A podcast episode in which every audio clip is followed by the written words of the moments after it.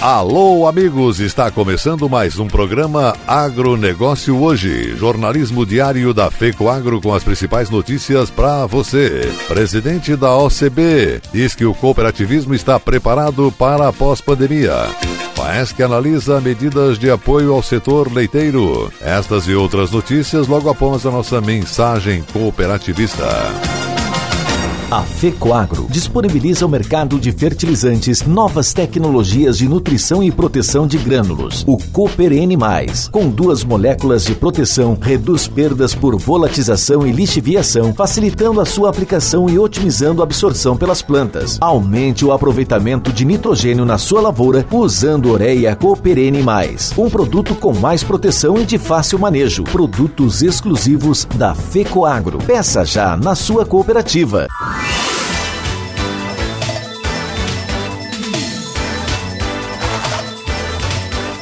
Agronegócio hoje. Hoje é sexta-feira, 5 de março de 2021. Saiba quais são os destaques desta semana do programa Cooperativismo e Notícia na TV. Normas ambientais. O novo presidente do IMA, Instituto do Meio Ambiente de Santa Catarina, Daniel Vinícius Neto, assumiu o cargo disposto a derrubar as amarras do sistema sem jamais ferir a legislação vigente. Cicobi se expande. Cicobi Central Santa Catarina, Rio Grande do Sul e Paraná decidiu investir 30 milhões de reais na abertura de novos locais de atendimento. A região sul terá ainda em 2021 70 novas agências. Defesa Sanitária Animal. Em Santa Catarina, a Cidasc e o Sindicarnes, com apoio do Ministério da Agricultura, estão construindo um plano de continuidade agropecuária focado na preservação de toda a cadeia de proteína animal. Tudo está no programa Cooperativismo em Notícia, neste final de semana, veiculado pelo Canal Rural, sábado, 8 e meia da manhã, no SBT Santa Catarina, domingo, 9 e meia da manhã, na TV Record News sábado 13 horas, domingo 12h30. Na TV Coop Santa Catarina, a exibição é feita sábado e domingo às 13 horas. O programa também fica disponível nas redes sociais da FECOAGRO, canal do YouTube, no Facebook, no Instagram e no site da Federação. E essas são as notícias. Na cadeia leiteira é preciso equilíbrio. Essa afirmação foi feita pelo vice-presidente da Federação da Agricultura e Pecuária do Estado de Santa Catarina, FAESC, Enori Barbieri, ao analisar as medidas emergenciais anunciadas pelo governo federal para conter a crise do setor de lácteos no país. As resoluções número 4.890 e 4.896 do Conselho Monetário Nacional liberam a concessão de crédito de custeio aos produtores e o financiamento a cooperativas e indústrias para garantia de preços ao produtor. As medidas concedem prazo de até dois anos para a retenção de matrizes bovinas de leite nas propriedades e limite de até 65 milhões de reais, com taxa de juros de 6% ao ano e prazo de reembolso de até 240 dias para beneficiamento ou industrialização do produto. Produtor produtores e empresários têm até o dia 30 de junho de 2021 para contratar os recursos. Barbieri destacou que as medidas emergenciais são importantes para auxiliar os produtores e a indústria na mitigação dos impactos da crise no setor, em função dos elevados custos de produção e queda no preço do leite. A queda no consumo no país e a alta nos custos derrubaram entre 15% e 20% o preço do leite ao produtor, que está recebendo em torno de 30 centavos a menos o litro.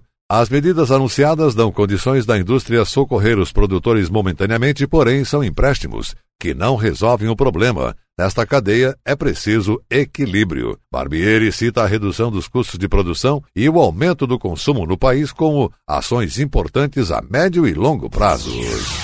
O Brasil tem uma lei de sementes e mudas moderna e azeitada para disputar mercados competitivos. Também favorece a maior participação do setor privado na pesquisa e na produção de espécies. O decreto 10.586-2020, que regulamenta a lei 10.711 de 2003, que dispõe sobre o Sistema Nacional de Sementes e Mudas, SNSM, avança um pouco mais nesta direção ao facilitar e desburocratizar o sistema. A legislação que entra em vigor no dia 21 de março ainda garante a identidade e qualidade das sementes e mudas no país. O histórico das leis brasileiras de sementes e mudas tem raiz nos anos de 1970. Porém, de lá para cá, o Brasil saiu de uma produção de cerca de 120 milhões de toneladas de grãos na safra 2003-2004, ano do decreto anterior, para uma expectativa de 278 milhões e 800 mil toneladas na temporada 2020-21. Uma das mudanças desse novo decreto, comparado com o de 2004, diz respeito a exatamente essa lógica de trazer mais simplicidade para o texto e também desburocratização. Ao privilegiar um conteúdo simplificado, a atualização cria um ambiente melhor para a disputa por mercados. O novo decreto é igualmente inovador à lei porque traz uma mudança de linguagem. Os comandos estão mais enxutos e claros, e isto torna fácil não só a compreensão, mas a aplicação do decreto, eliminando a possibilidade de dúvida e confusão. A atualização aprimora o processo de certificação, dificulta a produção e comercialização de produtos ilegais, assegurando a garantia de identidade e qualidade dos produtos no país. Os agricultores também terão novas regras para guardar as suas sementes de uma safra para outra, que é uma reivindicação antiga do setor. O agricultor permanece com o direito completo de reservar parte da sua produção para utilizar como sementes ou mudas para uso próprio. Para fazer isso, ele tem algumas obrigações. Entre as principais exigências para ser considerado produtor que está fazendo sementes de uso próprio é que o material que dá origem a essa produção primordialmente tem que ser originário do Sistema Nacional de Sementes e Mudas. A quantidade tem que ser compatível com a área que vai semear e apenas para a próxima safra. Não pode reservar material para mais de uma temporada.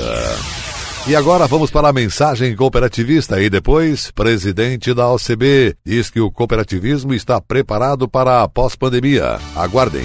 Que ele é o queridinho das lavouras, não há menor dúvida. Que possui o maior valor bruto de produção, também não. Por isso que o arroz merece ser cultuado. E é para esse exército de 30 mil produtores rurais que o destaque cooperativista desta sexta-feira vai falar.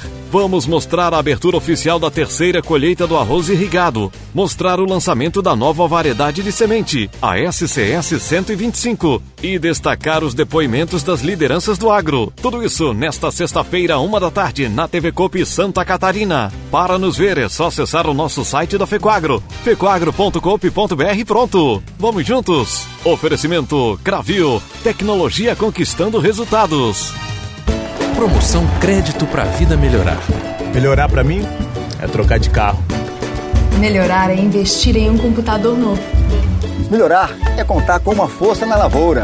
No Cicobi você tem o crédito que precisa com as melhores taxas e concorre a 485 mil reais em pontos no Coopera. Cicobi.com.br barra vai melhorar. Que a vida vai melhorar que a vida vai melhorar. Cicobi, faça parte.